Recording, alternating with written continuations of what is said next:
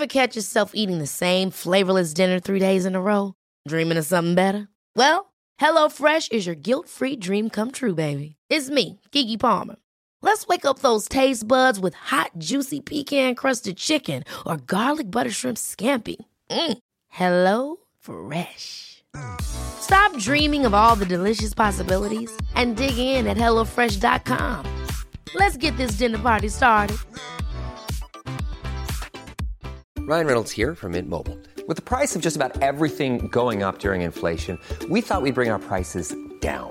So to help us, we brought in a reverse auctioneer, which is apparently a thing. Mint Mobile unlimited premium wireless. Ready to get 30, 30, bit to get 30, bit to get 20, 20, 20, bit to get 20, 20, bit to get 15, 15, 15, 15 just 15 bucks a month. So, Give it a try at mintmobile.com slash switch. $45 upfront for three months plus taxes and fees. Promo for new customers for limited time. Unlimited more than 40 gigabytes per month. Slows. Full terms at mintmobile.com. Hiring for your small business? If you're not looking for professionals on LinkedIn, you're looking in the wrong place. That's like looking for your car keys in a fish tank.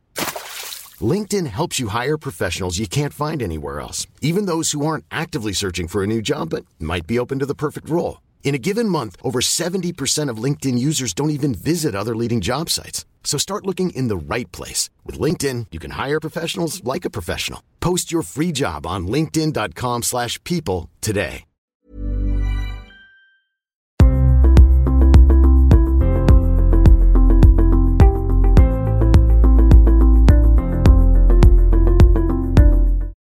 Catherine, vous êtes psychologue et psychanalyste. Vous êtes l'autrice de L'incapacité d'être seule, essai sur l'amour, la solitude et les addictions. Dans ce livre, vous décrivez et expliquez comment la capacité à être seul adulte se crée dans l'enfance et pourquoi certains adultes vivent la solitude comme une véritable angoisse. Dans cette interview, vous allez nous décrire les caractéristiques psychiques et parfois physiques de ces personnes, ce qui a empêché cette faculté à la solitude sereine et comment l'acquérir. Tout d'abord, vous décrivez deux types de solitude, la solitude sereine et la solitude détresse. Pouvez-vous en quelques mots nous expliquer la différence entre les deux et comment elle se manifeste dans le quotidien? Alors moi, je suis partie euh, des travaux d'un pédiatre et psychanalyste qui s'appelle euh, Donald Winnicott, qui a écrit un article fondamental qui s'appelle La capacité d'être seul. Et à partir de là, euh, bon, j'ai repris euh, un peu le développement euh, qu'il explique dans, ce- dans cet article, qui est que dès les débuts de, l'existence, il faut pouvoir intérioriser un bon environnement, c'est-à-dire des soins adéquats aux besoins du bébé, des soins non seulement adéquats mais ininterrompus, euh, pour que l'individu puisse euh, bénéficier euh, voilà, de moments de jouissance de son être seul, on va dire. Sans avoir besoin toujours de la présence de l'autre et sans avoir besoin de stimulation externe. Alors, dans le développement euh, dans, de bonnes conditions, euh, l'individu devient capable d'être seul sans recourir justement euh, nécessairement à un autre ou à des stimuli extérieurs. C'est important de dire ça parce que c'est ce qui nous permet de comprendre que les gens qui sont dans l'incapacité d'être seuls ont besoin sans cesse d'avoir une autre personne en présence ou alors euh, de recourir à des stimuli extérieurs qui sont finalement euh, ce qu'on appelle les drogues, enfin, ou des comportements euh, justement qui peuvent faire office de drogue. Quand on observe des enfants avec leurs parents, on constate parfois qu'il y a une grande difficulté pour certains à pouvoir s'absenter de leurs parents, c'est-à-dire ils sont dans une pièce euh, avec leurs parents, ils sont dans l'incapacité de jouer tranquille dans un coin, ils sont sans arrêt euh, euh, bah, finalement collés à leurs parents ou alors dans la nécessité d'être, de se rassurer que les parents sont là. On voit bien que ces enfants justement, n'ont pas acquis cette capacité d'être seul qui, doit pouvoir s'acquérir dans l'enfance. Alors, bon, on peut rattraper ça euh, au fil de, l'existence euh, à tout moment finalement. C'est vrai que c'est plutôt dans l'enfance que, cette euh, capacité d'être seul est, acquise. et donc c'est tout à fait important justement de pouvoir observer chez les enfants s'ils sont capables de pouvoir s'extraire de la présence de leurs parents quand, ils sont par exemple dans une même pièce. Euh, donc, à partir de là, effectivement, euh, dans la clinique qui était la mienne à l'époque où j'ai écrit ce livre, euh, j'ai repéré qu'il y avait deux états de solitude, une solitude détresse, c'est-à-dire la déréliction, un sentiment de non-être chez ces personnes-là, et une solitude sereine, c'est-à-dire là une relation au moi, euh, un sentiment euh, qui équivaut finalement au sentiment d'être, tout simplement. Et la prééminence de l'un ou l'autre va être déterminante euh, chez ces sujets dans, leur rapport au monde et à eux-mêmes. Donc l'incapacité d'être seul va avoir des conséquences, non seulement des symptômes, des comportements euh, et, comme j'ai essayé de le montrer, des addictions. Euh, ça ne veut pas dire pour autant que toutes les addictions ont pour cause une incapacité d'être seul, mais c'est vrai que je l'ai repéré quand même assez souvent. Et certains symptômes, de la même manière, vont avoir euh, pour cause euh, une incapacité d'être seul, mais ces symptômes-là pourront avoir d'autres causes aussi. Donc il faut être très, voilà, il faut, être très précis dans, cette clinique-là et les observations doivent être tout à fait précises aussi euh, parce qu'on ne peut pas... on peut pas comprendre un, enfin, tout symptôme de, la, de la même manière. Finalement, c'est à chaque fois un langage singulier chez chaque personne et il va falloir l'interpréter, ce symptôme-là, pour chaque individu. D'accord. Euh, comment ces deux types de solitude, du coup, se construisent-ils dans l'enfance? Alors, c'est intéressant de voir que Freud, lui, avait parlé de, avait décrit cette, question-là de, la capacité d'un enfant à, supporter euh, l'absence de, sa mère euh, en mettant en scène un, enfant, il avait observé son petit-fils, en mettant en scène un enfant qui, rejoue le départ et le retour de sa mère. Euh, il l'avait appelé le, Forda. Et, dans cette description, il voulait montrer comment l'enfant maîtrisait activement euh, ses éprouvés de solitude. Winnicott, lui, il, a, mis en scène euh, différemment cette question-là. C'est-à-dire que, euh, justement, dans son article La capacité d'être seul, il a imaginé euh, justement la capacité que peut avoir un enfant de s'absenter de sa mère alors que sa mère est présente. C'est-à-dire la capacité d'être seul en présence de la mère. Donc, c'est une scène un peu différente, mais finalement qui nous en apprend beaucoup parce que euh, justement, c'est dans un tout autre contexte que l'absence euh, que là, on va observer, euh, comme je le disais tout à l'heure, comment l'enfant va se comporter en présence de sa mère. Est-ce qu'il va pouvoir se tourner vers lui-même et vers ses activités à lui en s'absentant de sa mère? C'est toute la question. C'est ça finalement, euh, euh, c'est à ce moment-là que se met en place euh, la capacité d'être seul pour, pour un individu. Donc, la capacité d'être seul, finalement, qu'est-ce que c'est? C'est la façon dont les bébés et les tout jeunes enfants vont pouvoir s'abandonner, se détendre, pour en grandissant être en mesure de se concentrer sur une activité qui est la leur, et plus tard, enfin le, jeu particulièrement, euh, et plus tard sur les apprentissages. Donc c'est une question qui est quand même importante. Elle dépend, euh, cette capacité d'être seule, de, bah, comme je disais, de, la fiabilité de, l'environnement, de la qualité de l'environnement pour, euh, pour l'enfant. Mais c'est une étape euh, tout à fait importante parce que pour Winnicott, la capacité d'être seul, ça équivaut finalement à la capacité d'être. C'est-à-dire que euh, c'est pas, pas rien.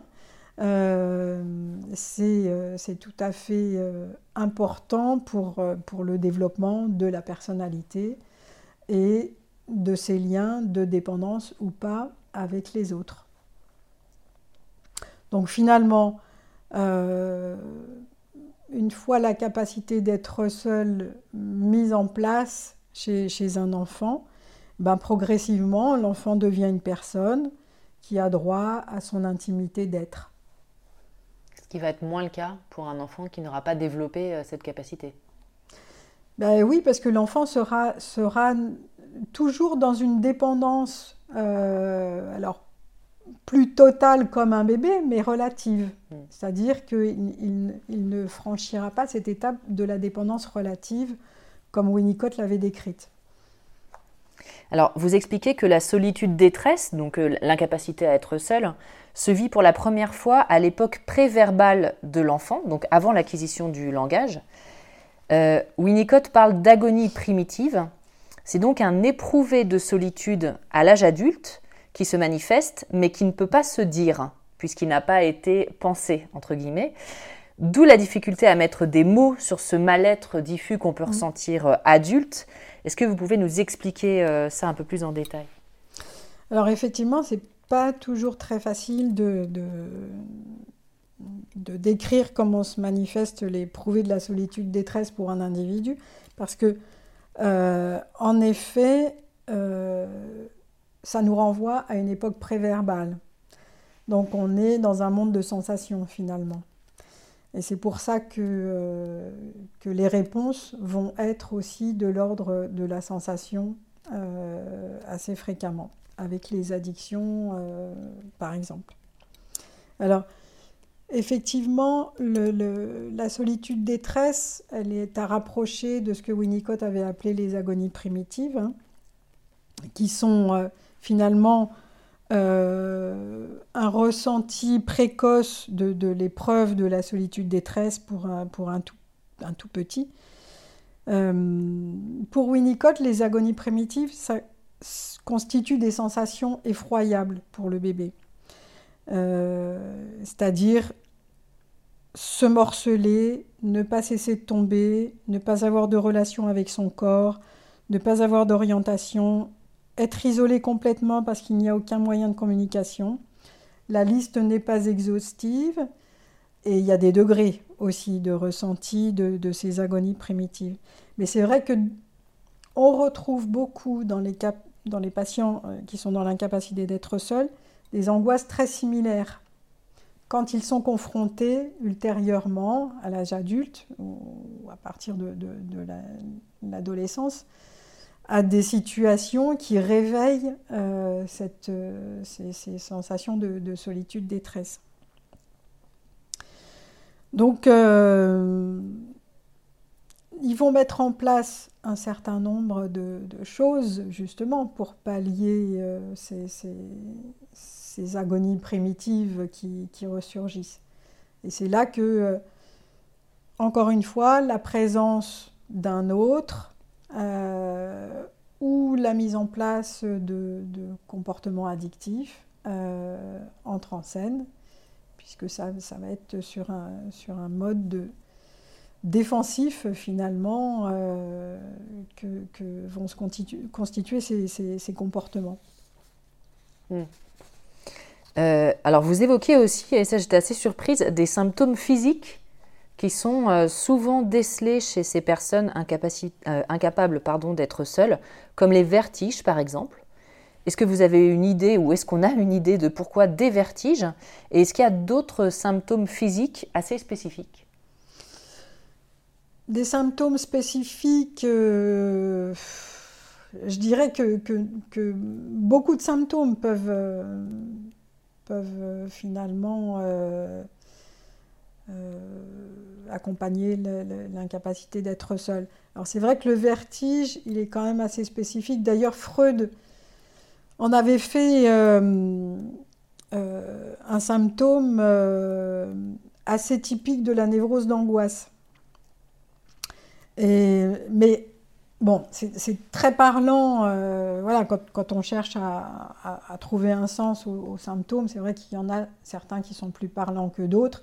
Le vertige, il est assez parlant puisque euh, les personnes dans l'incapacité d'être seules euh, qui, qui, voilà, qui, euh, qui, sont prises de vertige dès qu'elles se sentent abandonnées, laissées, laissées, seules, ou même qu'elles envisagent de, l'être. Bah, finalement, qu'est-ce qu'elles racontent? C'est que sans la présence de l'autre, elles chutent. Elles ne sont pas ancrées dans le sol, euh, elles, se, elles, se, sentent dans une, dans une solitude effroyable, euh, mais la solitude d'un bébé finalement qui est dans un état de dépendance à l'autre. Donc euh, c'est souvent ce que veut dire effectivement le vertige, même si le vertige voilà, peut, peut avoir, peut exprimer d'autres choses chez, chez, chez d'autres personnes. Mais en tous les cas, dans ce contexte-là de l'incapacité d'être seul, c'est à ça que ça renvoie. C'est euh, je, ne, je, ne, peux pas me soutenir moi-même, euh, donc euh, je, perds mes repères, je, perds la capacité à me, tenir debout si, si l'autre n'est pas là. Hmm. Alors, on reparle de, de l'agonie primitive dont parlait Winnicott. Donc, cette agonie primitive qui est tapie au fond de soi, provoque des angoisses très fortes et donc des stratégies vont être élaborées par le psychisme pour ne pas vivre ces angoisses. Donc la stratégie globale, ça serait l'addiction, dont la fonction première est de détourner l'attention de la personne de son chaos interne, de l'effondrement intérieur qu'elle pourrait vivre ou qu'elle a même déjà a priori déjà vécu. Pouvez-vous nous expliquer ce mécanisme et comment il se manifeste?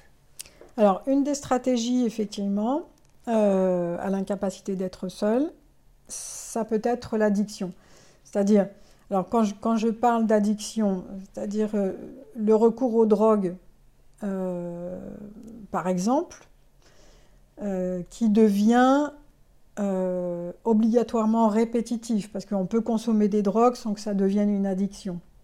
Donc c'est pas seulement la consommation de drogue qui fait l'addiction, c'est le fait que ça devient finalement un besoin pour exister pour euh, ressentir une continuité d'existence, justement.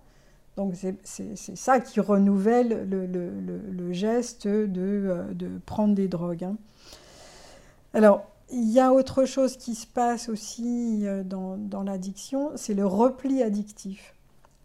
C'est-à-dire que ce repli dans la consommation d'un produit, que ce soit drogue ou alcool, enfin, euh, et paradoxalement une stratégie pour survivre à la solitude. Alors, je dis paradoxalement parce qu'effectivement, on pourrait dire, euh, ben, quand on est dans l'incapacité d'être seul, euh, on évite d'être seul, donc on ne se replie pas. Mais finalement, se replier pour, pour survivre psychiquement à la menace de la solitude, c'est une façon aussi de maîtriser quelque chose. Euh, quand, quand l'incapacité d'être seul euh, voilà, rend, rend, euh, cet état si difficile à supporter. Alors, le, le repli n'est parfois plus que la seule issue devant la menace du, du chaos interne. Hein. Alors, par des techniques artificielles comme les drogues, le sujet va se créer l'illusion d'un sentiment d'omnipotence, c'est-à-dire il maîtrise la situation, en déniant la nécessité de faire appel à un autre qui risque toujours de décevoir ou d'être perdu. Finalement, les drogues évitent de se confronter à la perte. Donc ça, c'est quelque chose d'assez, important euh, dans, tout ce processus euh, finalement euh, addictif. Et dans cette solitude repli, donc cette, carapace psychique qui est mise en place bah, par, par le, recours aux drogues finalement, le sujet se met illusoirement à l'abri de sentiments euh, enfin de sentiments euh, voilà, douloureux, euh, voire même insupportables psychiquement parlant. Il se met à l'abri de la dépendance, du besoin de l'autre et, du besoin de sa présence qui n'est pas forcément assuré, parce que l'autre étant un autre, évidemment, c'est beaucoup plus difficile à maîtriser que le recours aux drogues. Euh, bon, il y a juste à s'en procurer. Un autre, c'est plus difficile de, de, l'avoir toujours, euh, toujours près de soi. Donc voilà, on voit que c'est une, une, autoconservation paradoxale, comme dit Sylvie Le Poulichet, se maintenir quand même euh, psychiquement euh, malgré la menace de, l'effondrement euh, du fait de l'incapacité d'être seul. Et quand vous parlez de, drogue, euh, donc il y a les, produits drogue qu'on connaît, hein, addictifs, qu'on prend. Est-ce que ça peut être des drogues, je accro au sport, accro au travail, accro à... Oui, enfin, quand je dis drogue, bon, c'est pour, euh, pour aller vite, c'est pour faire court, euh, euh, c'est le recours à certains produits. bon, l'alcool en fait partie aussi, mais ça peut être des comportements. Si vous voulez, le, tout, ce qui peut, tout ce qui peut procurer des sensations qui finalement détourne quelque part de la, de, solitude détresse. Finalement, il y a une incapacité aussi à élaborer euh, ce qui est en train d'être vécu euh, par, euh, par l'individu, parce que justement, comme je disais, ça renvoie à une époque préverbale. Donc on est dans un monde de sensations. pour, pour pouvoir pallier le la détresse ressentie, euh, on a recours à la sensation. Et, la sensation, donc c'est avec des produits, mais ça peut être avec des comportements. Euh, bon, on, est euh, dans, ce, dans, dans, ce, recours aux sensations, finalement très proche de ce que les enfants autistes euh, montrent euh, aussi euh, dans, ce qu'on appelle les, sensations de, nature autosensuelle et autogénérée. C'est quoi? C'est-à-dire, bah, à travers les stéréotypies, les, les, frottements, les, gestes répétés, voilà, qui ou euh, euh, comment est-ce que je pourrais vous dire Oui, c'est ça. les enfants autistes ont, souvent recours à, des gestes qui, leur provoquent des, sensations.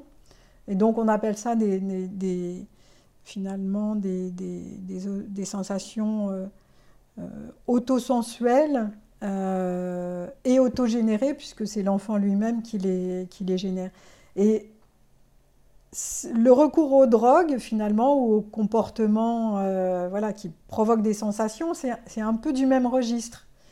C'est-à-dire, euh, euh, il faut pouvoir se faire ressentir quelque chose pour faire barrage à, l'éprouver de, de, solitude, détresse. D'accord. Euh, alors qui peut prendre des, formes très poussées chez, chez certains toxicomanes ou, certains alcooliques. Hein. Bien sûr. Et, les, les, gens qui font du sport à l'extrême aussi? Ou les sports extrêmes. Mm. Parce que à chaque fois, en plus de ça, euh, bon, on, frôle quand même euh, la mort. que ce soit voilà, en prenant euh, des, drogues dures euh, de manière assez importante, euh, en s'alcoolisant de manière assez importante aussi, et en faisant des sports. Ever catch yourself eating the same flavorless dinner three days in a row? Dreaming of something better? Well, HelloFresh is your guilt-free dream come true, baby. It's me, Kiki Palmer. Let's wake up those taste buds with hot, juicy pecan-crusted chicken or garlic butter shrimp scampi. Mm. Hello? Fresh. Stop dreaming of all the delicious possibilities and dig in at HelloFresh.com. Let's get this dinner party started.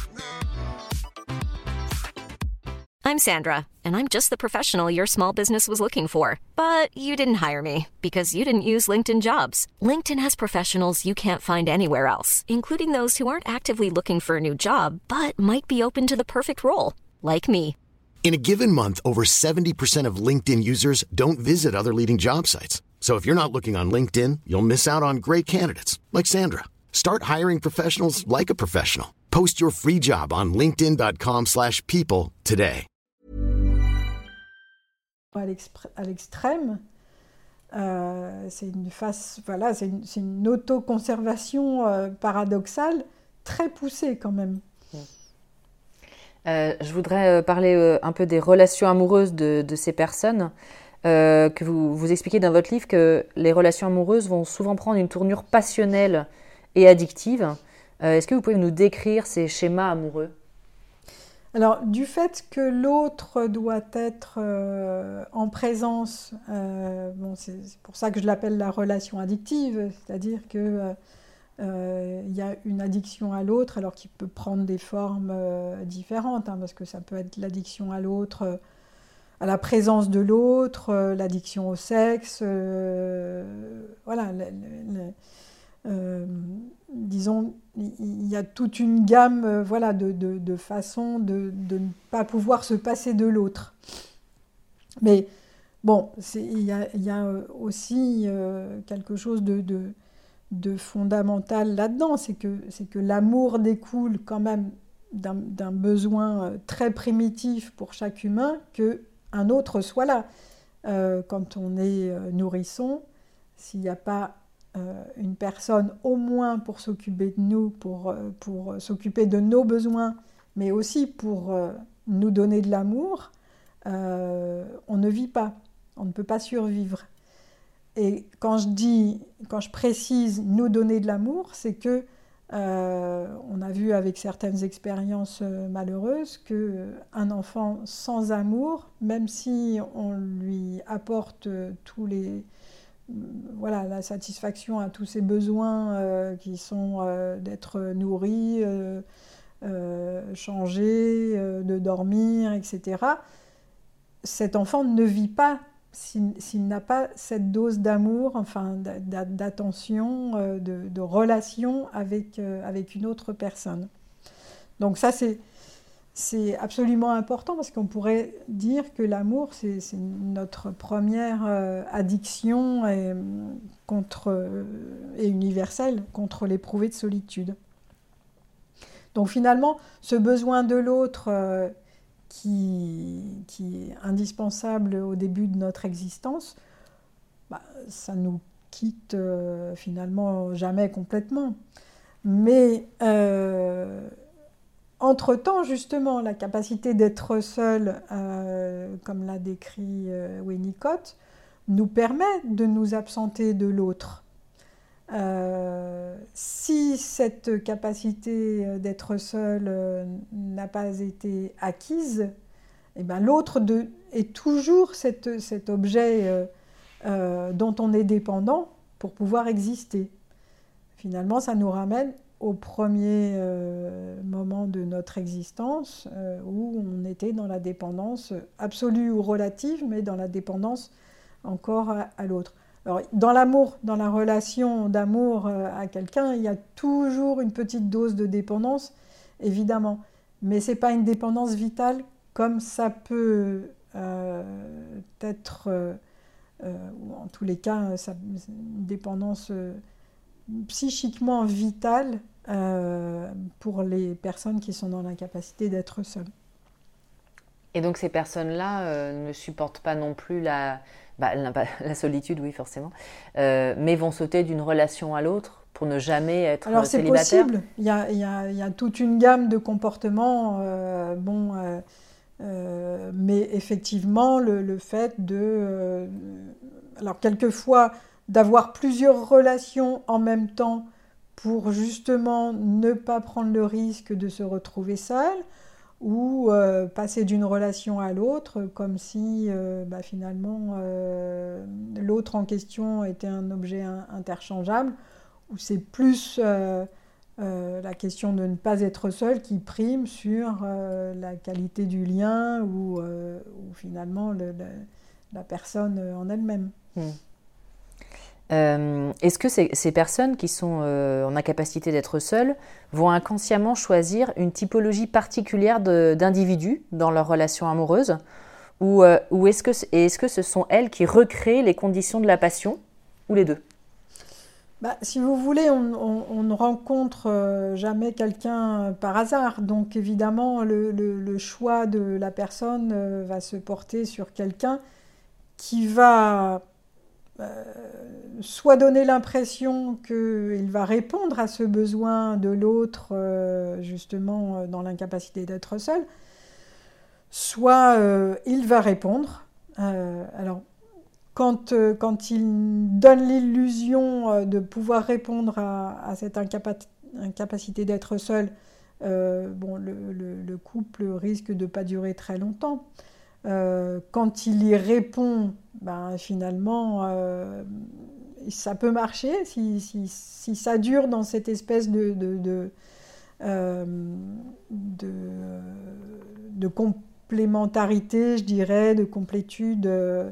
Euh, pourquoi pas euh, alors, quelquefois, effectivement, euh, on tombe dans une relation passionnelle où là aussi, de toute façon, on, ne tombe pas dans une, relation passionnelle avec n'importe qui. C'est-à-dire, il y a toujours un passionné et un inducteur de passion comme l'avait montré euh, Pierre Olanier dans, sa description de, la, relation passionnelle. Euh, il y a forcément euh, dans cette relation-là quelque chose qui est du côté de, l'addiction. L'autre de la relation passionnelle fonctionne un peu comme une drogue pour celui qui est dans l'incapacité d'être seul. Donc c'est un, peu ça euh, qui se, qui se passe et qui est effectivement euh, assez, euh, assez fréquent quand, quand il s'agit de, de, personnes dans l'incapacité d'être seules.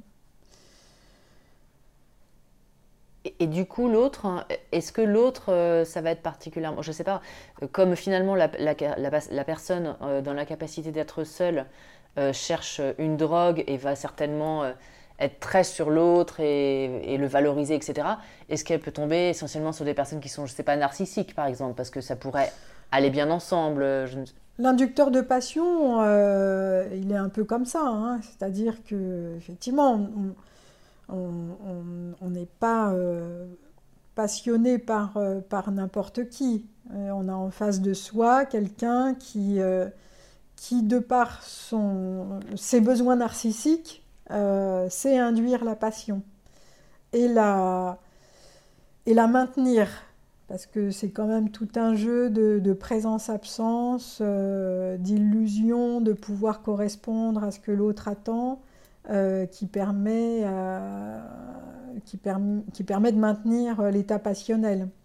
Ça ne se fait pas tout seul. Euh, mais du, bon, de, de ce fait, c'est quand même la, relation passionnelle, c'est tout le contraire finalement d'une relation d'amour où, où on, a quand même la possibilité euh, d'exister euh, sans l'autre et, de ne pas être obsédé par, euh, par, par la présence de l'autre, son absence ou, ou son amour. donc très rapidement, euh, c'est pas c'est pas comme dans la relation d'amour un, j'aime euh, j'aime donc je jouis, mais c'est plutôt là euh, j'aime donc je souffre ou je souffre donc j'aime. c'est plutôt c'est plutôt comme ça que ça se pose. Et finalement, effectivement, l'amour est, est un peu mesuré à la, au niveau de souffrance euh, qu'on éprouve dans la relation. Ouais. C'est là où on voit qu'il y a un problème, a priori. Oui. Ça peut être un bon indicateur. Pas seulement là, mais c'est un indicateur, oui. Euh, vous parlez d'hypochondrie aussi dans votre livre et des douleurs du corps. Euh, des douleurs qui vont se mettre en place exprès, on va dire. Quelles sont les fonctions de cette non-confiance dans son corps? Quelle hypochondrie et quelles sont les fonctions de ces douleurs chroniques qui, arrivent euh, en permanence pour ces personnes incapables d'être seules? Bah, Tout à l'heure, je parlais du repli addictif. En fait, euh, avec le symptôme, c'est un peu, il peut se passer un peu la même chose. Alors, c'est pareil, c'est pas toujours comme ça que ça se passe avec, avec tous les symptômes. Mais en tous les cas, par le symptôme, un sujet s'isole. C'est-à-dire qu'il se replie sur son symptôme bien souvent. Euh, il peut se réfugier dans la douleur ou, dans la maladie. Et effectivement, euh, le symptôme peut fonctionner comme euh, dans, le repli addictif avec une drogue ou, un comportement, parce que là encore, le sujet se retire dans un monde de sensations. Alors, dans leur, euh, dans leur repli, ces, individus semblent investir leur corps de manière aussi autosensuelle, comme, comme je, je, le décrivais tout à l'heure. Euh, et les symptômes vont agir finalement comme, euh, comme des drogues pour maintenir la sensation d'une continuité d'existence. Donc euh, finalement, c'est un peu le même principe. Euh, le, symptôme, euh, de manière paradoxale, est, une, est une sorte d'autoconservation. Alors, pour aller un petit peu plus loin, parce que là, là aussi c'est important pour comprendre quand même le, pourquoi un sujet ne renonce pas à ses symptômes. Euh, c'est que justement, ça, a une, une fonction. Et c'est cette fonction-là qui est, qui est importante et à laquelle euh, ils ne peuvent pas toucher. Euh, donc la résistance à certains symptômes, elle peut s'expliquer par ça aussi. Alors, en ce qui concerne l'hypochondrie, effectivement, euh, on peut voir chez, certains sujets qui sont dans l'incapacité d'être seuls un certain nombre d'hypochondriaques. Et je dirais que l'hypochondrie, euh, bon alors l'hypochondrie, ça, ça finalement, euh, je dirais plusieurs bénéfices, notamment celui de pouvoir aller consulter euh, fréquemment et euh, voilà, d'avoir l'attention euh, particulière du, du, médecin. Mais au-delà de ça, finalement, l'hypochondrie, elle peut intervenir, s'exprimer face à la menace d'effacement de, de, soi qu'on retrouve dans l'éprouvé de, de solitude, détresse.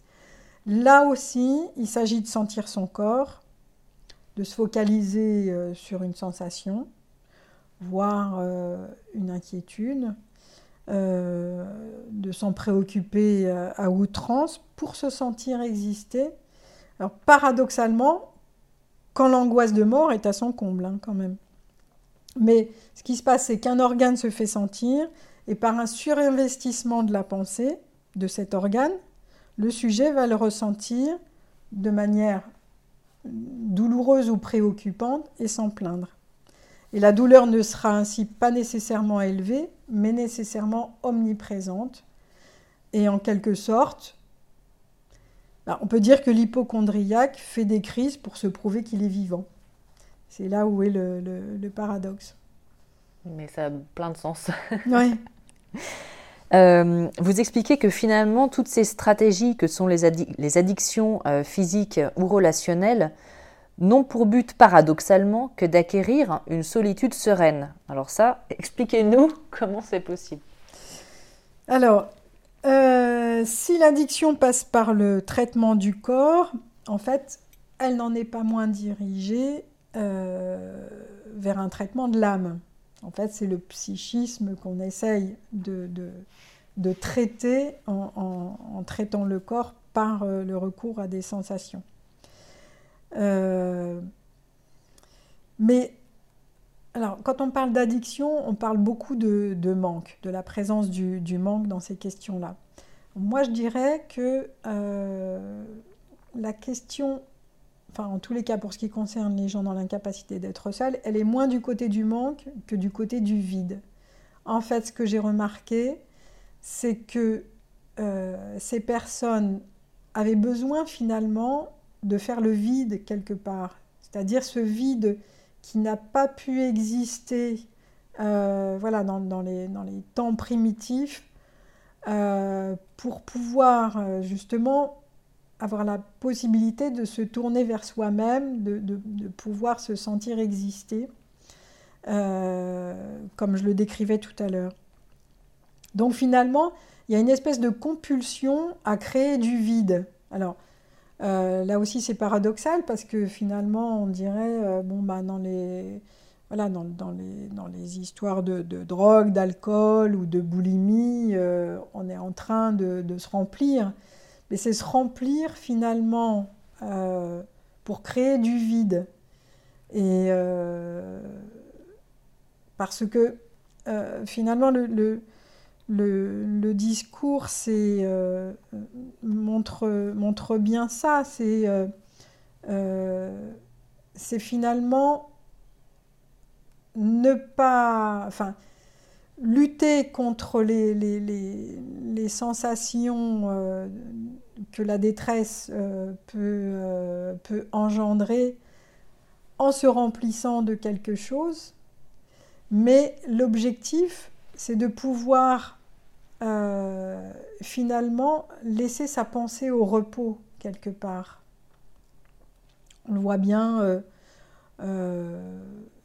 enfin, les personnes le disent euh, assez, assez facilement. Euh, bon, voilà, se, remplir d'alcool, euh, se remplir de, drogue pour ne Ou pas même faire du sport pour se vider la tête. Comme voilà, on, se vide la tête. Donc, quelque part, il y a une recherche du vide à chaque fois dans ces, dans ces questions-là. Mais est-ce que ça peut marcher comme ça?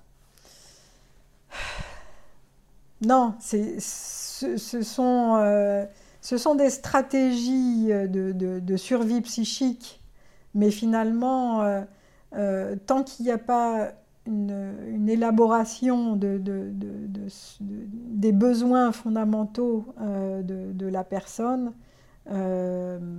c'est-à-dire pour moi de pouvoir accéder à la capacité d'être seul, je pense que ça se répète indéfiniment. D'ailleurs, c'est ce qui fait voilà, l'addiction ça, ne peut que se répéter indéfiniment. Donc, euh, voilà, il y, a, à prendre en compte voilà, cette, nécessité de, faire le vide dans, ces questions-là aussi. Euh, et c'est ce qui va devoir être mis en place aussi euh, dans la cure. Voilà dans, la psychothérapie euh, analytique ou, éventuellement dans, l'analyse. Mais en tous les cas, euh, à notre place de psy, il faut, prendre en compte euh, voilà, ces compulsions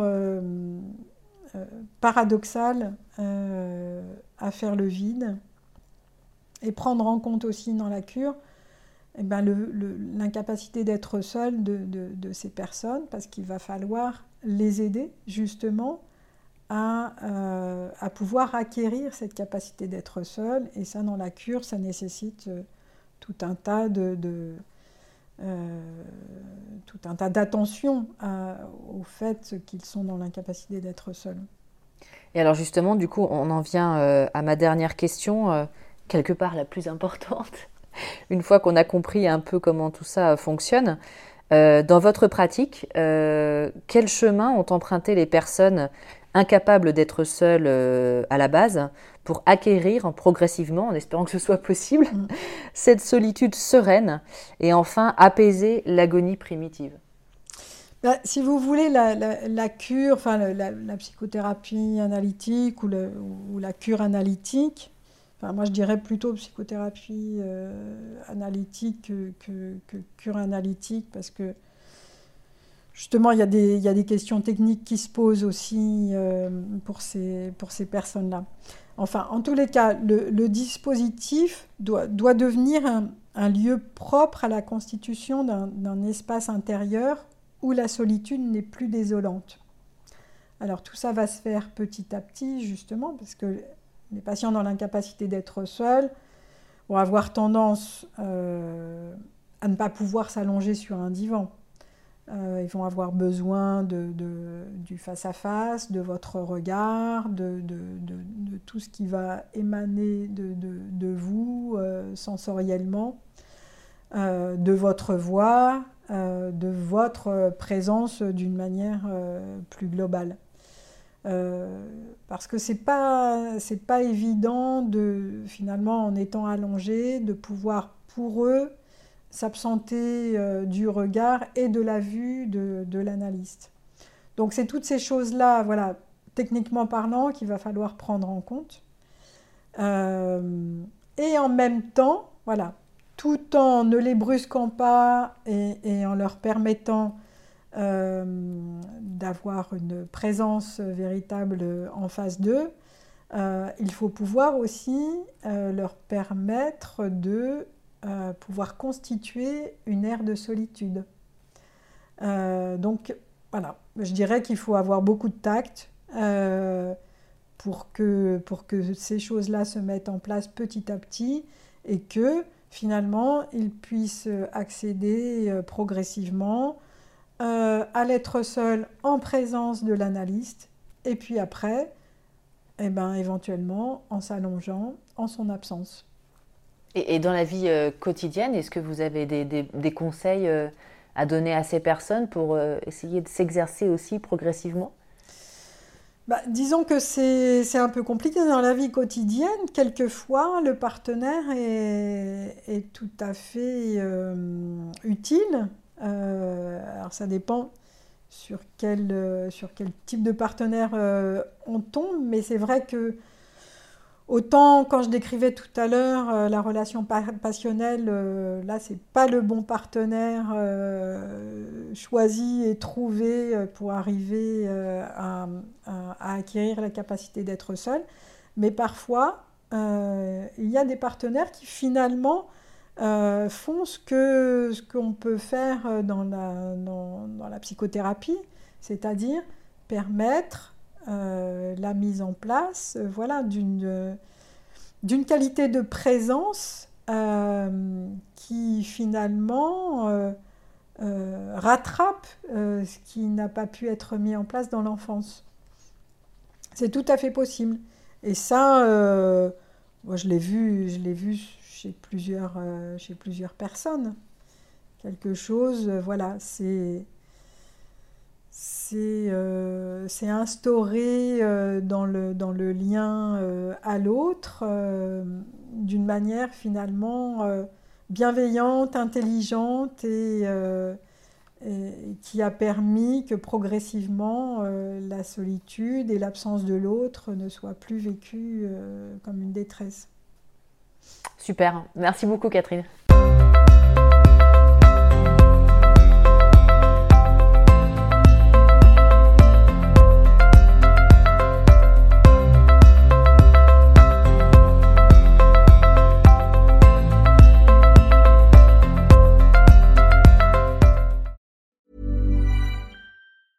Hi, I'm Daniel, founder of Pretty Litter. Did you know cats tend to hide symptoms of sickness and pain? I learned this the hard way after losing my cat, Gingy. So I created Pretty Litter, a health monitoring litter that helps detect early signs of illness by changing colors, saving you money and potentially your cat's life. Pretty Litter is veterinarian developed, and it's the easiest way to keep tabs on your fur baby's health right at home. Go to prettylitter.com and use code ACAST for 20% off your first order and a free cat toy. Terms and conditions apply. See site for details.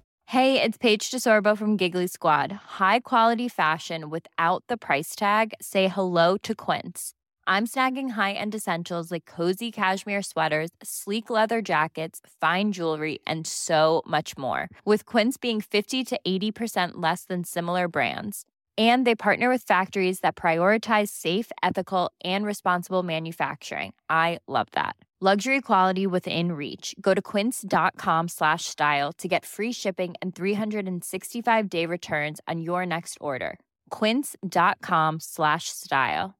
Imagine the softest sheets you've ever felt. Now imagine them getting even softer over time that's what you'll feel with Bowl and Branch's organic cotton sheets. In a recent customer survey, 96% replied that Bowl and Branch sheets get softer with every wash. Start getting your best night's sleep in these sheets that get softer and softer for years to come. Try their sheets with a 30-night guarantee. Plus, get 15% off your first order at bowlandbranch.com. Code BUTTERY. Exclusions apply. See site for details.